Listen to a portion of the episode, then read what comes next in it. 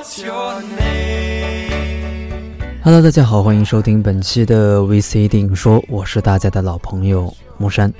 其实很长一段时间呢，大家一直都说，哎，为什么 VC 电影说变得越来越短了？常听我们节目的人知道呢，最早期我们的节目呢是我和米娅两个人来搭档的，那也很长一段时间米娅没有回归了，也一直想做一期比较长的节目，但是一个人做嘛，总归是有些孤单寂寞冷，所以可能在文案也好，还是在准备上，都不如两个人来的那么轻松。那今天这档节目呢，其实是想尝试的把时间做得久一点。那到底要说什么电影呢？其实想了很久啊，就是每期节目要讲哪部电影，一直是让我很头疼的一个问题，因为，嗯，不知道应该去聊哪一部。有时候在想，是不是生活把自己变得太躁动了，没有办法静下心，去安安静静的写点跟电影有关的东西，就好像今天一样，感觉已经很久没有安安静静的坐下来，去审视自己的生活。其实也不是啊，因为我觉得。我一直都在审视自己的生活，自己的人生，总是在这反思，可能不停的去反想，说，哎，呃，我这段生活到底怎么样啊？我接下来的生活会怎么样？也会给自己写一个蓝图，但是这种感觉就好像是给自己写一份说明书，人生的说明书一样。但是我相信很多人，应该来讲是每一个人在拿到一份新的事物的时候，没有人会很 care 说明书。所以给自己写的这份说明书，尽管写了，尽管想了，但最终，就像大家不会去看说明书一样，我就这样，继续带着无知上路了。最近呢，遇到一个遇到一个姑娘，其实有这么一阵子啊，这种感觉其实挺特别的，这让我想起了《怦然心动》里的朱迪。这个姑娘呢，她会给我讲她遇到的故事。其中很多呢都是和爱情有关，但是这些故事呢，他也跟我说，其实并不属于他。他曾经也给我讲过属于他的布莱斯，但却只是一笔带过。相信很多人都看过这部电影啊，《怦然心动》。其实很多年前，嗯，这部电影刚出来的时候，就有人和我讲说：“哎，木山，你能不能讲一讲《怦然心动》啊？”但是呢，几年过去了。直到现在我才翻出这部电影和大家讲，想想啊，可能是有点晚。而当时想让我去聊一聊《怦然心动》的这个朋友呢，估计也不知去了哪里了。不过不是有那么一句话吗？Never too late。即便再晚，嗯，总归还是来得及。每当说到时间这个点的时候，我总会想起一句话，用这句话呢来鼓励我，也鼓励我身边的人。因为现在的生活当中，可能很多人都会在纠结于自己的生活，纠结于自己的工作。哎，在想现在的生活到底适不适合自己啊？现在的工作到底适不适合自己？然后在寻求改变的过程当中，又害怕很多的事情，比如说之前积累的一些工作经验啊，之前积累的一些呃经历。那这个时候呢，我会跟他们去讲，说种一棵树最好的时间是两个时间，一个是十年前，一个是现在。所以就趁现在吧，趁现在来给大家说一说《怦然心动》这部。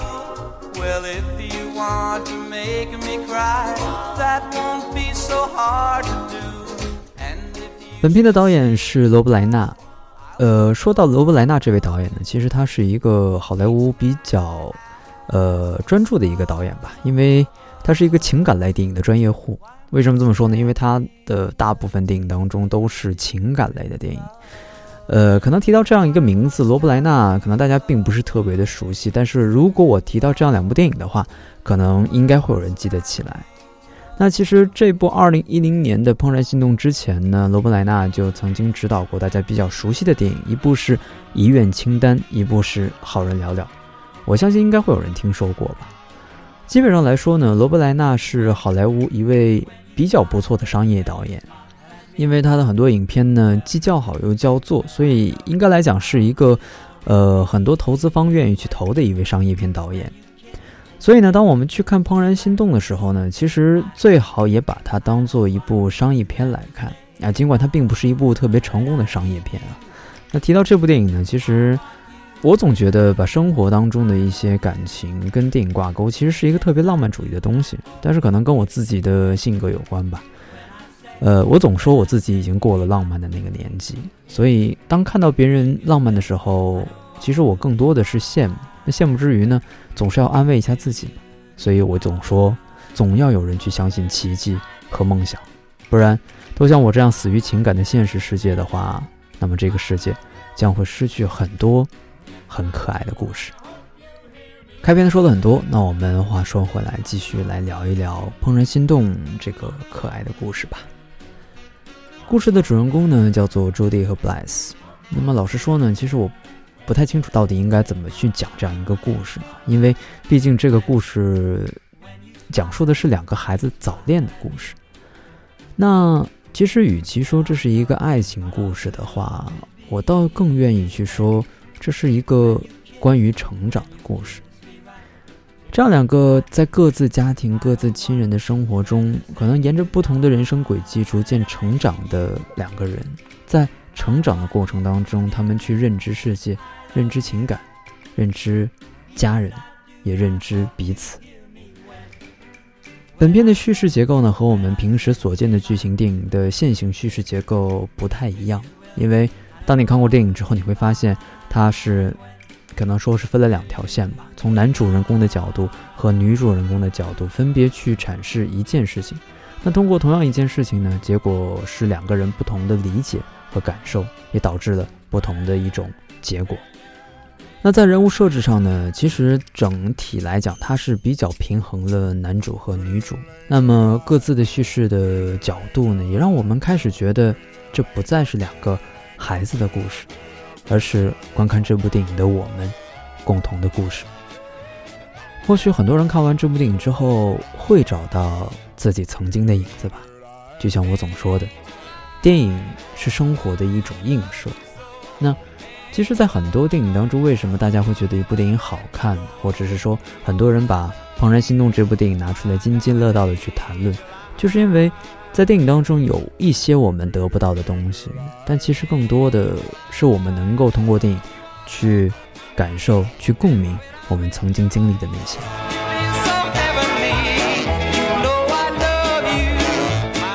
本片的主人公朱迪呢，是一个非常率真的小姑娘。当然，这种率真从某种角度上来说，是她这样一个年纪所赋予的。就好像在我们小时候，我们也会找到和我们年龄相仿。但是不认识的人，打个招呼啊，握个手啊，也会玩得很开心。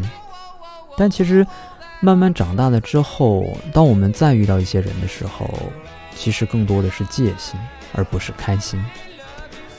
而在本片当中呢，正是因为有了这样一份属于孩子的纯真和率真，才有了后来的故事当中的种种。其实换一句话来说，我觉得孩子比大人更容易得到真实的感情。因为他在付出自己的真实的一面，那得到的也是真实的一面。可能在没有戒心的世界里面，两个人会更快速的建立一种关系。但怎么说呢？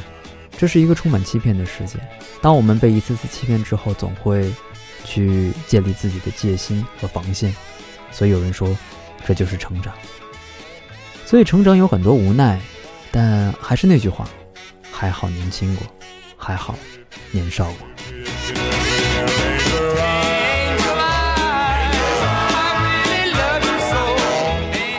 那么，在朱迪和 Bless 相遇的开始呢，其实感觉和一见钟情并没有什么特别的关系啊，更多的是一厢情愿吧。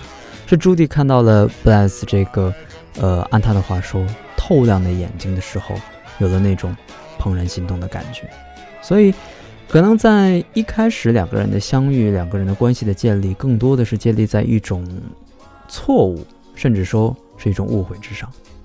但正如朱迪去解释这段相遇的时候，他总说的那个词“怦然心动”的感觉，可能就是当他看到布莱斯那双眼睛的时候，有了这样一种怦然心动。于是，他可能错误的认为，这大概属于一种爱情吧。当然，我们会说，那么小的孩子对于爱情，对于这种词汇，他可能没有办法去体会。但是，有的时候感觉是没有办法去欺骗的。可能这种感觉在我们逐渐成长的过程当中，我们会忘记。但是，当我们有一天再次遇到这种感觉的时候，总会觉得它似曾相识。在我以前做的片头当中呢，有这样一句话，说还会不会有怦然心动的感觉？很多人会问我说：“哎，木山这句台词出自于哪部电影啊？”其实这句台词呢，出自于电影《开往春天的地铁》。嗯，其实提到这部电影呢，我相信很多九零后应该都没怎么看过。也确实，这样一部电影确实离我们很远了。但是有种感觉，应该也和这部电影一样，离我们很远了吧？那就是怦然心动。所以我们想想啊，距离我们上一次有怦然心动的这种感觉，已经是什么时候了？如果你现在在听我们这档节目的时候，你可以对你身边的人说：“哎，我上次怦然心动的时候是遇见了谁谁谁。”当然，如果你足够幸福的话，可能你会跟他说：“我上一次怦然心动的时候，是我第一次遇见你。”当然呢，这个每个人的故事都不一样啊。听节目的你的故事呢，肯定也不一样。所以呢，我们只能回过头来继续来聊电影。毕竟电影当中，我们才会有共同的那段经历吧。于是，这样两个孩子，Judy 和 Bless。在一场误会当中，将这样的关系维系到了他们六年级的时候。而到了六年级的时候呢，相对于十几岁的孩子来说，在这样一个过程当中，已经开始形成了自己的思维和想法。但这时候的思维和想法其实是介于孩子与成人之间，因为他既没有脱离孩子的那一份稚嫩，同时呢，也没有上升到成人的那种成熟。而似乎从这样一个年纪开始，我们开始试着按照成人的思维，去更理性的角度去思考一些事情。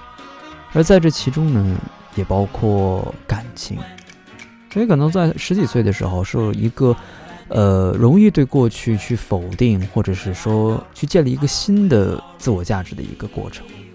在我们孩童的时候呢，我相信很多人和电影当中的朱迪一样，在每个人的心目当中，都有着一棵。梧桐树，可能它不一定真的存在啊。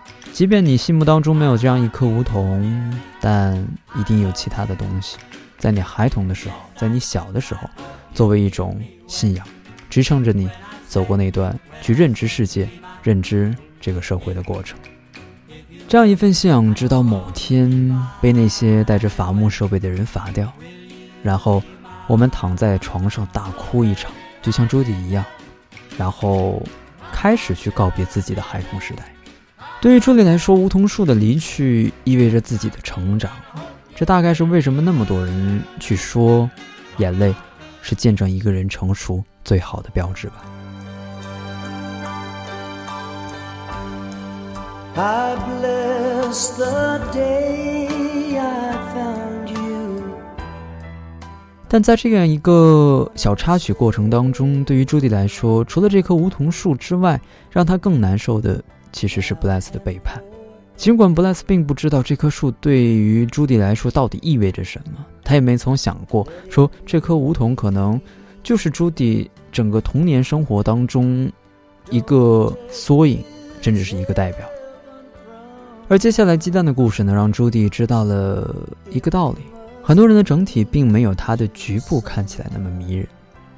那这样一句话呢，从一个孩子口中说出来，可能会有几分的稚嫩，但也不失为是一条真理。其实，在成人的世界当中，又何尝不是呢？或许我们因为一个人的相貌对他产生好感，甚至可以因为一个人的谈吐和人生阅历而爱上一个人，但事实上，却。只是一场自欺欺人的骗局而已，因为在你选择爱上他的那一刻，你并没有做好接受他的全部。而对于布莱斯来说，扔掉朱棣送来的鸡蛋对他来说，只是一种逃避。尽管在他自己看来，他并不愿意伤害朱棣，但是很多时候，就像我们在去做一些选择的时候，可能我们是出于好意，我们不愿意去伤害对方，但事实上。我们在做出这样一个选择的时候，对对方造成的伤害，却是我们难以想象的。记得上学那会儿啊，常常会引用这样一句话作为议论文的论据。这句话呢，来自于列夫·托尔斯泰在《安娜·卡列尼娜》的开篇写的这样一句话。啊，相信很多人都知道啊，就是幸福的家庭往往都是相似的，而不幸的家庭却各有各的不幸。其实这句话呢，对于朱迪来说既合适又不那么合适。嗯，怎么说呢？他出生在一个并不富裕的家庭，那么父母呢需要打各种各样的零工来养活这样一个家庭。他呢还有一个智障的叔叔，同时这个叔叔在疗养院的生活也成为了这个家庭，嗯，一份不大不小的负担吧。所以，如果从我们中国人的角度来说的话，这样的家庭无疑是不幸的，没有自己的房产，几十年如一日的租着房子，家里呢还有一个负担一样的病人。但是从朱迪的角度来说，虽然家里并不富裕，却也并不缺少什么东西。在一次他的父亲和母亲争吵之后，他说出了这样一段话：“他说，我同情我的父亲。”也同情我的母亲，但对于我来说，最重要的事情，也是最幸福的事情，是同时拥有他们两个人。所以，幸福与不幸从来就不是一个绝对的对比，至少我是这么想的。那布莱斯那边呢？那鸡蛋的事件引发了一系列的事情，包括他家里的一些冲突和矛盾。他也发现，哎，身边的人怎么都在悄无声息地改变着。无论是自己母亲对于朱迪一家的想法的改变，或者是自己的姐姐对于朱棣两个哥哥的态度上的转变，以及他发现从未和自己怎么亲近的外公竟然和朱棣一起收拾起了花园，他发现自己其实一直都在关注着朱棣，甚至希望在男孩慈善拍卖会上可以被朱棣拍中，而在拍卖会上，朱棣。解救了一个在台上尴尬的小男孩，同时也让布莱斯的期望落空。而在这样一个闹剧般的小型拍卖会之后，布莱斯离开了自己最好的朋友，放弃了和全校最漂亮的女生约会。按照他自己说的，他知道他喜欢上了朱迪。而故事的结尾似乎并没有那么的难以猜测啊。那么布莱斯为了向朱迪道歉。在朱迪家的院子里种上了一棵梧桐树，而两个人也在这样一个艳阳高照、安静祥和的画面当中牵起了小手。这样一个画面，这样一个结局，实在是一个皆大欢喜的结局。所以，当看完这部电影之后呢，我相信很多人和我一样都会会心的一笑。尽管我们知道这是属于孩子们的感情世界。可能我们没有办法把它称之为爱情，但是这份感情是真实的，而这样一份故事，也只有放在孩子身上才会显得没那么的矫揉造作。那这样一部商业电影的商业故事《怦然心动》，在票房上呢却并没有取得合格的成绩。美国本土两百万的票房，对于这部电影来说，只能用凄惨两个字形容。所以呢，叫好不叫座这种事情呢，并非只发生在中国。那么，去饰演他的两位演员呢，分别叫马德琳·卡罗尔和卡兰·麦克奥利菲。总的来说，这是两个长大之后都没有办法归为俊男靓女的两个人。卡兰长大之后给人的感觉有点像小李和丹尼尔合体，那也让很多喜欢《怦然心动》的观众呢唏嘘不已。那至于卡洛尔呢，似乎也有很长一段时间没有出现在公众的视野当中了。离开了电影，我们再来说说我们身边的生活。怦然心动其实并不等于爱情，就好像我小时候第一次看到乐高的时候就已经迈不开步了。我想那个时候对于我来说，那就是一种怦然心动吧。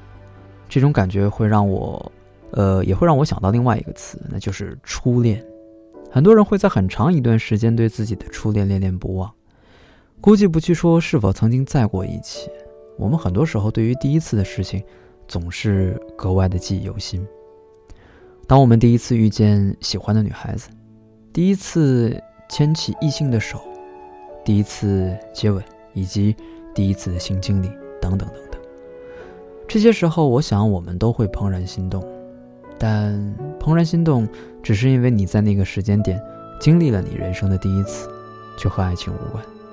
所以，我只能说，只有把每一次都记得当做自己的第一次，你才会发现，怦然心动那种感觉，并没有走。所以有些时候，我们的感情世界并没有完全的封闭起来，只是很多时候我们把它藏起来了而已。所以，如果有一天你遇见了那个人，希望也可以把它再拿出来吧。如果你有什么故事想和我分享，想和我聊聊天，不妨到微博上搜索“木山大人”来找我叙叙旧。关于电影，我只想讲一个故事。本期的节目就是这些。我们下期再见吧，拜拜。